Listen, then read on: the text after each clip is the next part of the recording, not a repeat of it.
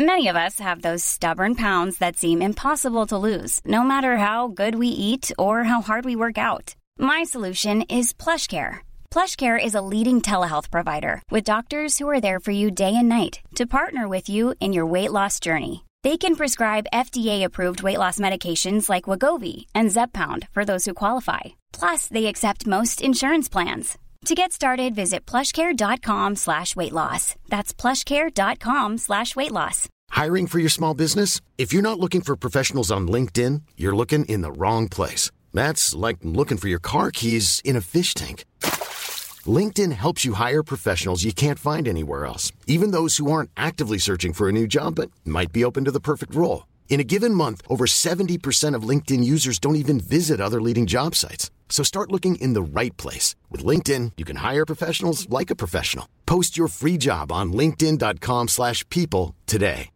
Hey, Dave. Yeah, Randy. Since we founded Bombus, we've always said our socks, underwear, and T-shirts are super soft. Any new ideas? Maybe sublimely soft. Or disgustingly cozy. Wait, what? I got it. Bombus. Absurdly comfortable essentials for yourself And for those facing homelessness. because one purchased equals one donated. Wow, did we just write an ad?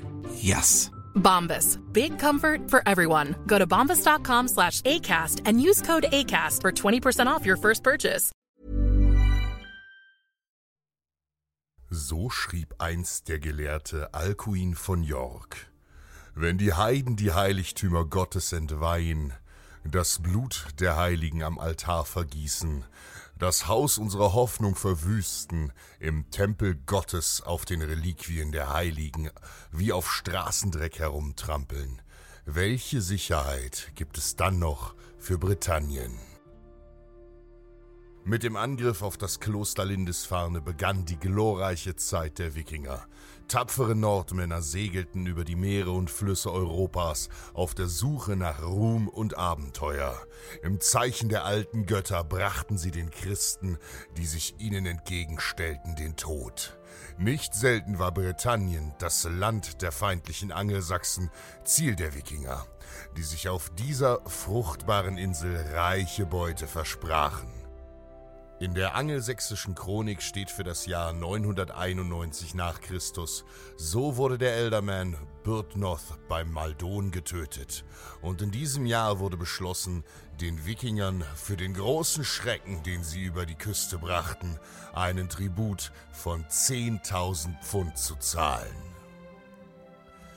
Nach dem Tod Harald Schönhaars bestieg Olaf Tryggvason den norwegischen Thron der Wikinger. Olaf war ein Held, der bereits in jungen Jahren in unzähligen Schlachten gekämpft hatte. Stark und mächtig schwang er seine gewaltige Streitaxt, und nichts konnte ihn aufhalten. Seine mutigen Krieger waren ihm treu ergeben, und jeder von ihnen war jederzeit bereit, sein Leben für ihren König zu geben. Nachdem Olaf mit seinen tapferen Männern in vielen Abenteuern den Osten Europas erkundet hatte, zog es ihn im Jahr 991 nach England. In der Meeresbucht von Blackwater im Osten der Insel, nahe dem Städtchen Maldon, landete Olaf mit 21 Schiffen und knapp 500 Mann. Nebel zog über das Land, als die Wikinger im Morgengrauen die Küste erreichten. Auf einer Insel der Meeresbucht ließ Olaf ein Lager errichten. Doch es dauerte nicht lange, da erschienen am nahen Ufer bei Maldon zahlreiche Banner. Die Angelsachsen hatten die Ankunft der tapferen Wikinger bemerkt und der Edelmann Byrhtnoth, Verwalter des Lehns, hatte seine Soldaten zusammengerufen. 800 englische Kämpfer machten sich auf ihren Pferden an der Küste bereit. Doch es herrschte Flut und für die Engländer war es unmöglich, mit ihren Pferden das tiefe Wasser zu durchqueren und die Insel zu erreichen. Voller Ungeduld ließ Byrhtnoth seine Männer absitzen, die sofort begannen, die Wikinger mit Pfeilen einzudecken. Doch Olaf ließ seine Krieger einen dichten Schildwall formieren, und nun waren es auch die Wikinger, die ihre Speere auf die Feinde warfen. Kraftvoller und stärker als diese. Die gehärteten Speere der Nordmänner durchschlugen die Schilde und Rüstungen der Angreifer, während die Pfeile der Angelsachsen den dichten Schildwall nicht durchdringen konnten. Während die Feinde in blinder Wut weiter auf die Wikinger schossen, bemerkte Olaf, dass die Flut zurückging. Die Ebbe kam und dies war die Stunde der Wikinger. In geschlossener Formation stürmten nun die Wikinger von der Insel ans nahe Ufer bei Maldon. Damit hatten die Angelsachsen nicht gerechnet und noch bevor sie ihre Pferde erreichen konnten, waren die Nordmänner unter ihnen. Und trotz ihrer Unterzahl kämpften die Wikinger unerschrocken und ihre Schläge spalteten Schilde und Köpfe der Feinde. Blut spritzte und die Schreie der sterbenden Engländer hallten über die Bucht.